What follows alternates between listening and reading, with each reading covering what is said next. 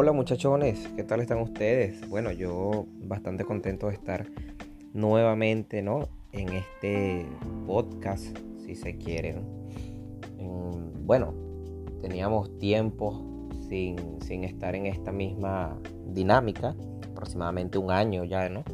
Pero bueno, entendemos también que, el estar en el extranjero implica muchas cosas y, este, estas cosas que a uno le gustan, eh, obviamente lo tienes que hacer en tus tiempos libres y, todo el tema, ¿no? Pero bueno, nada, se trata de nueva, nueva organización, de nuevo orden de tus cosas para que puedas hacer de todo un poco. Y yo, bueno, me siento bastante privilegiado de volver a, bueno, a esta, a esta rutina, a esta dinámica, ¿no? Quiero saludar a toda la gente que durante todo este tiempo me preguntó sobre este, repito, este programa, este podcast, como tú le quieras decir, ¿no? Porque por algunos que podcast es una cosa, en fin. Em, el concepto es el mismo. Así que bueno, quiero agradecerles a todos y cada uno de los que me han preguntado durante todo este tiempo todo referente a este podcast, ¿no? Eh, bueno, a partir de ahora ya ustedes saben que vamos a volver con la misma dinámica. Ustedes me pueden escribir por el DM, por el WhatsApp, por donde sea eh, dándome ideas sobre un tema y que ustedes quieran hablar también y lo hablamos claramente. ¿no? Eh, solo es cuestión de coordinar agenda y lo hablamos. Bueno, en esta oportunidad, em, digamos que en el acontecer político para nosotros los venezolanos, lo último que tenemos novedoso son las elecciones regionales del país, ¿no?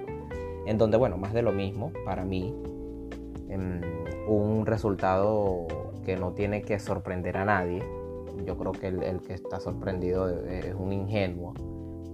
Y bueno, pero en esta ocasión yo no voy a hablar, ¿no? Me estoy dando como un preámbulo, una introducción de un audio que eh, les quiero colocar acá referente a este tema, pero en la voz de mi papá, ¿ok?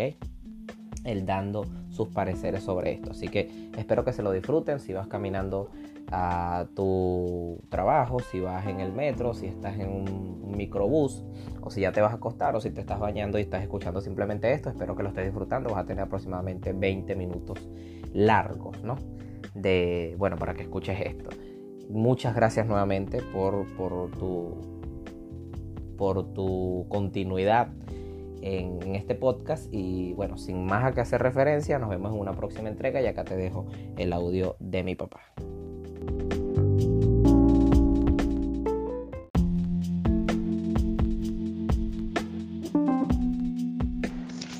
Quiero eh, tocar el punto que tengo tiempo para hablar con ustedes sobre el evento electoral.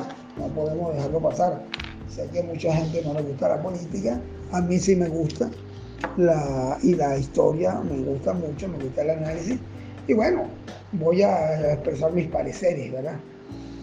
Eh, lo primero que voy a decir es que no estoy de acuerdo con la mayoría de los analistas que después del 21 de noviembre, al día siguiente prácticamente, sacaron un carro de leña para criticar a la oposición, a tirarle piedra a la dirigencia opositora, porque fuimos desunidos, porque no, no se votó, porque la abstención, que porque las disputas internas. Yo no digo que eso sea falso, sí, hay mucho de eso también, indudablemente, ¿verdad? Pero yo quiero recordar que para hacer un análisis así de esta naturaleza y ser tan lapidario, caramba, la oposición ha ido unida en la, por lo menos en las últimas dos elecciones que yo recuerdo.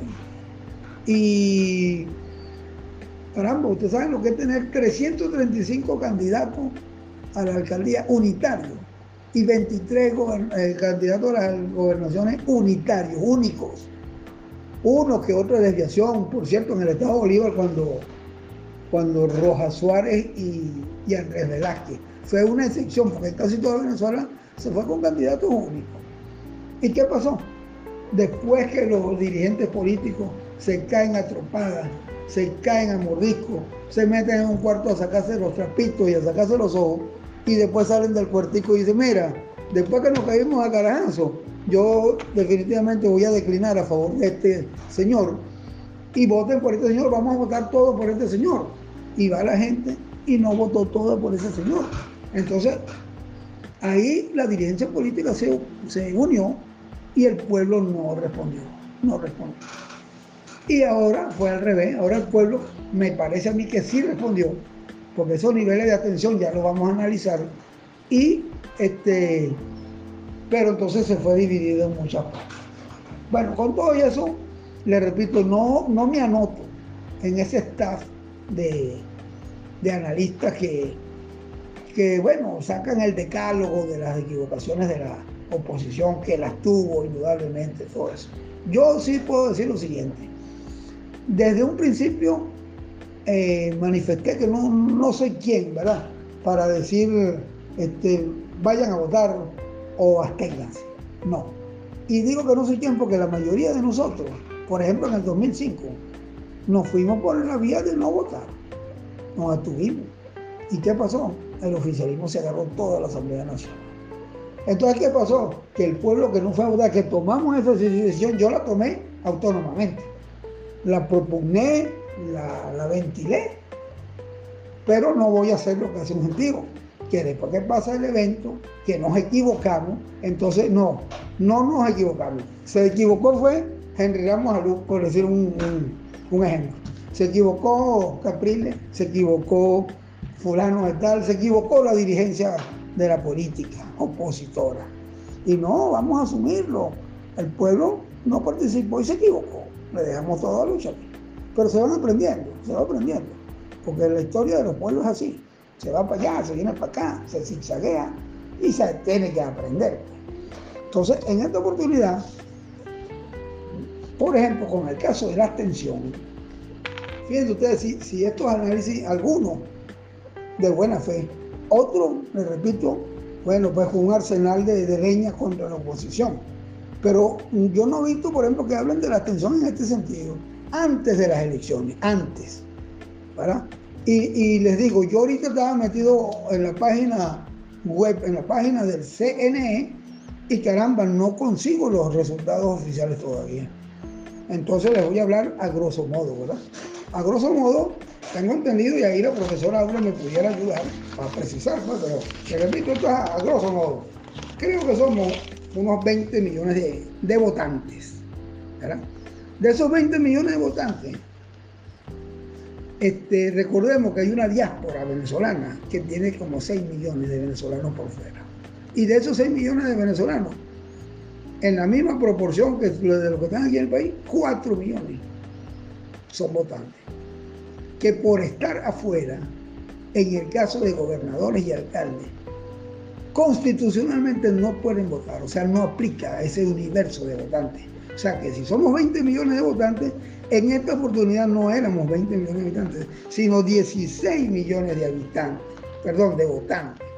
Y eso es lo que hay que ver, porque entonces ese porcentaje de abstención no fue de un 60, de un 58, 57, no, esa fue apenas del 50.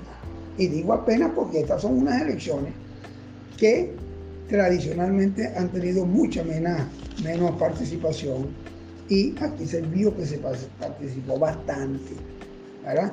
Por un lado. Por otro lado, entonces se enfoca de que, caramba, ganamos apenas tres gobernaciones, ¿cierto? Ganamos tres gobernaciones. ¿Y cuántas alcaldías teníamos antes de las elecciones? No puedo afirmar contundentemente porque no tengo los numeritos, pero con compañeros, con otro tipo de datos que he ido obteniendo, nosotros llegamos como que era a 10 alcaldías. ¿Usted sabe cuántas obtuvimos en esta? 117. 117. Teníamos 10, llegamos a 117. ¿Eso se puede considerar un fracaso rotundo? No, nunca en la vida, nunca en la vida. Pero eso no lo refleja es profesamente o cándidamente, ¿verdad? Y como yo siempre cargo el tema, y en esto soy cansón, de que estamos siempre enfrentados con el aparato de propaganda comunista, que son, pero bueno, pues formidables, son, son descomunales, son contundentes, son orgánicos, tan, tan, tan, tienen una organicidad a nivel mundial, ¿verdad? Y entonces eso es como esa cancioncita que le ponen a uno que a uno en un principio no le gusta, pero tanto que se la repiten que uno termina tarareándola. Igualito aquí. Entonces te empiezan a, machacar una vaina en donde entonces la misma oposición cae en el juego y entonces se cae en el desaliento, se cae en la desesperanza, etcétera, etcétera, etcétera. Entonces, no, que son desunidos, que no tienen un proyecto de país, que son incapaces de, unirse, pues, etcétera, etcétera. Y no, no es así, no es así. Entonces, este, creo que eso hay que rescatarlo. Por otra parte, prácticamente sacamos un millón de votos más que el chavismo. O sea, la población chavista sacó tres y pico y la población no chavista sacó cuatro y pico, o sea, un millón de votos. Que si eso lo vemos en una elección presidencial o en un referéndum, bueno, ahí se vota por una sola persona. Entonces, tres millones votarían por el chavismo y cuatro millones no votarían por el chavismo. O sea que somos mayoría. Eso lo sabemos hace tiempo, pero se plasmó en unas elecciones, señores. Eso es, una, eso es un triunfo. Eso es un triunfo. Y también siempre dije, bueno, no quiero decir que yo lo dije, discúlpenme, quiero reflejar pues que en las elecciones, participar en las elecciones, traía un, un beneficio, digamos, intangible por un lado, pero mucho más contundente, que es el, el impacto político, ¿verdad? ¿Qué pasa? Sabíamos y sabemos de todas las condiciones adversas para ir a votar. Eso no, no, tenemos ni que lo repetir. De que el CNE está parcializado, de que el gobierno usa todo el poder, todas esas cosas.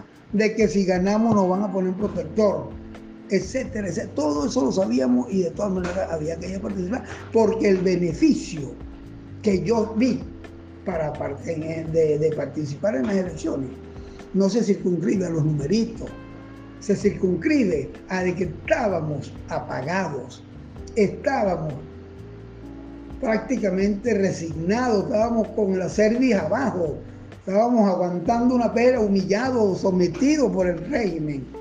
Y entonces el evento electoral es una oportunidad para que la gente, coño, se despierte, se, se active, se anime, ¿verdad? Y que el político en buen sentido de la palabra, el buen político tiene que ir al pueblo a animarlo, a orientarlo, a conducirlo, ¿verdad? Y entonces eh, es una especie como de entrenamiento. Y fíjense ustedes pues cómo, a dónde estamos. Y ahorita estamos en un momento, señores, estimados eh, condiscípulos perfectianos, estamos en un momento en que, por ejemplo, el caso Varina se merece un, un análisis aquí rapidito, aparte. Fíjense ustedes el caso de Barina. Ahí nació el comandante Chávez. Ahí tienen años instalada, entronizada la familia Chávez. Han sido gobernadores, han sido alcaldes, dominan todo el pueblo. Así será, así será el rechazo del pueblo, que ni siquiera el gobierno pudo enfrentar esta situación apelando a la trampa en el CNE no pudieron. O sea, el gobierno reconoció que perdió, porque con los numeritos no los dio, perdió. Pero claro, que sacaron esto de que no, estaba inhabilitado y tal, que sabemos que van a hacer mil trampas, pero no hubiese pasado esta vaina, ni se hubiesen puesto en, en evidencia, se le ve toda la costura al régimen, al régimen dictatorial, ante los observadores internacionales, ante la Corte Penal Internacional que esta gente tuvo que recurrir y no, no, no han llegado a decir, no, no, no ganó eh, Superlano, creo que se llama así el tipo, Superlano. No ganó Superlano, no, no, sino que Superlano ahora está inhabilitado. Entonces no pudieron desmentir de que perdieron las elecciones. Entonces ahora van a otras elecciones, porque le dieron ahí un, un que a la cuestión, y ahora todo está centrado en Marinas. No puedo perdonar, no puedo explicarme como leí en estos días un analista político, no recuerdo el nombre, diciendo algo así como que, caramba, ¿cómo la oposición va a ir nuevamente a las elecciones del 7 de enero o del 9 de enero, no recuerdo qué día es? Este, eh, habiéndole sucedido esto en Barina, de que le quitaron la cuestión a Superlano, de que ya era demasiada sinvergüenza volver a, a, participar en las elecciones. Y no, no hay que verlo así, por favor, por el amor de Dios, no hay que verlo así. Hay que verlo de que primeramente ese es un pueblo que se acaba de quitar a votos al régimen. Le acaba de decir, no te queremos, vale, déjanos tranquilos, por un lado.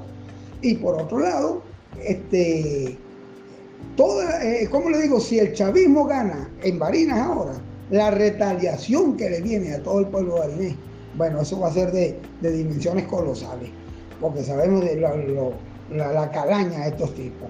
Entonces van a, tomar represalias, retaliaciones, porque no votaron por ellos, y van a, bueno, a someter mucho más a ese pueblo.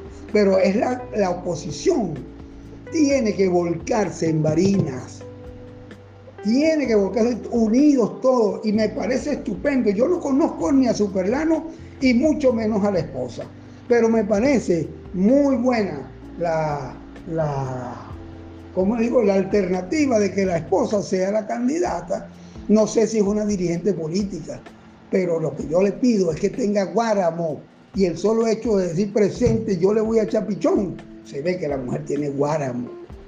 Por cierto, hubo unos comentarios en el chat, este, bueno, quizás un poco ligeros, y quizá un poco, como le digo, no muy bien enfocados, pero eh, eh, fueron de, una manera política, digámoslo así, con, respecto a, la señora, no, me acuerdo el nombre de, la esposa de su Y aplaudo dos cosas, compañeros, aplaudo dos cosas.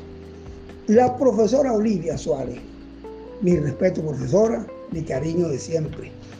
Usted dejó clara ahí una posición y a mí me encantó, ¿verdad? En el sentido de que tildó de machistas eh, los comentarios, ¿verdad? En contra de la, de la esposa de Superlano, ¿verdad? Y eh, incluso eh, dijo algo así como que, oye, eso tendría que ser tarea del gobierno. Entonces ya dentro de la misma posición van, salen a darle leñazos a, la mujer que, se ve que, más bien merece todo nuestro apoyo y todo nuestro respeto. Y por otro lado, Servillo Tobar creo que fue, o Teófilo, estoy casi seguro que fue este Servillo, hizo la aclaratoria, la gallarda aclaratoria de que caramba, él había hecho el comentario desde el punto de vista de un análisis político, no desde el punto de vista machista. Bueno, valga el comentario porque también eso eh, es digno de comentarlo acá, en el sentido de que nuestro grupo, a pesar de las diferencias, de las diversas opiniones, pues está lleno de, respeto, de cariño, de amor, de consideración para con los demás. Eso me pareció estupendo y no esperaba menos de mis compañeros de chat. Eso quedó muy bien. Bueno, este, ya me extendí muchísimo por aquí. Déjame ver si dejo por aquí alguna cuestión en el aire, en el tintero, porque eh, ya está, está, está por aquí, estoy listo. Ah, bueno, miren, una cosa, yo vi eh, en el tren ejecutivo del nuevo gobernador de Bolívar, vi este nombre, Manuel Maurera, presidente del ISP. No sé qué es el ISP. Y no sé si este Manuel Maurera podría ser uno que estudió con nosotros en segundo y tercer año y después creo que él se fue Después yo me lo conseguí en Valencia, eh, en ingeniería, estudiando ingeniería en la Universidad de Carabobo, y él ya estaba metido en, unos grupos ahí bastante radicales, por cierto que creo que estaba con ruptura. No sé si será el mismo personaje. Quiero, este, aquí que estoy viendo que lo escribí también, eh, que puso Nelly un, un envío sobre las palabras de Simón Bolívar con respecto a la, a la docencia. El objeto más noble que puede ocupar el hombre es ilustrar a su semejante. Yo aplaudo ese comentario y aplaudo que Nelly lo haya traído a la palestra. Este, bueno, compañeros, estamos casi listos. Aquí tengo otros tips, ¿verdad? Que sí, ok, vamos a, hablar de la oposición. Vamos a hablar de la oposición, pero caramba, en un aspecto constructivo que no nos vuelva a pasar. Yo sí veo que en la oposición nos dejaron al, libre albedrío, nos dejaron al garete, Yo no escuché a Guaidó, yo no escuché a Caprile, yo no escuché a, a, cualquier dirigente de esto a decir no, vamos a tenernos. No lo escuché. Tampoco escuché, vamos a votar. No, quizás de una manera aislada. Yo pienso que la cuestión ha debido ser de una manera formal, contundente, un pronunciamiento claro, unos 10, 15 días antes de las elecciones o una semana antes de las elecciones, ¿verdad? Decirle a la gente, vamos a votar, tenemos que hacerlo así, asado, le demos esta ventaja y esto que lo otro. Entonces, pero bueno, fuimos por el escenario menos favorable, que fue que cada quien, según su, su, su ¿cómo le digo? Su decisión, pues, va a votar, pero no, no hubo una guía, una orientación por parte de, de la dirigencia opositora. Y vamos a hablar finalmente de lo que se desprende de los resultados electorales, al menos en el Zulia, ¿verdad? En el Zulia ganó Manuel Rosales, más allá de la tensión y de la división y de todo. Entonces, ya Manuel Rosales se entrevistó con, con Maduro, ¿verdad? Entonces, claro, ya empieza la gente a decir que ya hay un maridaje, ya hay una convivencia, ya este es un vendido, ya este es tal cosa. Y no es así. Esa es la política, hermano, esa es la política. Entonces, independientemente de que Rosales en verdad vaya a aspirar, pero son realidades políticas. Ya Rosales es un, un referente para las elecciones nacionales. Quien no lo ve así, pues está, no, está viendo los números, hay que ver los números. Hombre, ganó creo que fue 22 alcaldías, por cierto. Y ganó, mire, yo lo tengo anotado por aquí, en el sur ya se ganó. Por las declaraciones que dio esta gente, no sé, ya ganó. Se ganó con el 56% de los votos. O sea, una pelusa. Me metió medio palo. este, a Omar Prieto, creo que es el otro tipo, que por cierto era una ficha de ellos, Bueno, estimados amigos, ahora sí los voy a dejar tranquilos. Eh, esa es la cosa, que cuando me pierdo un tiempo y vuelvo, entonces eh, tengo mucho que decir y, si me pongo a escribir todavía estuviera escribiendo. Los quiero mucho y discúlpenme lo extenso de la cuestión. Un abrazo. Chao.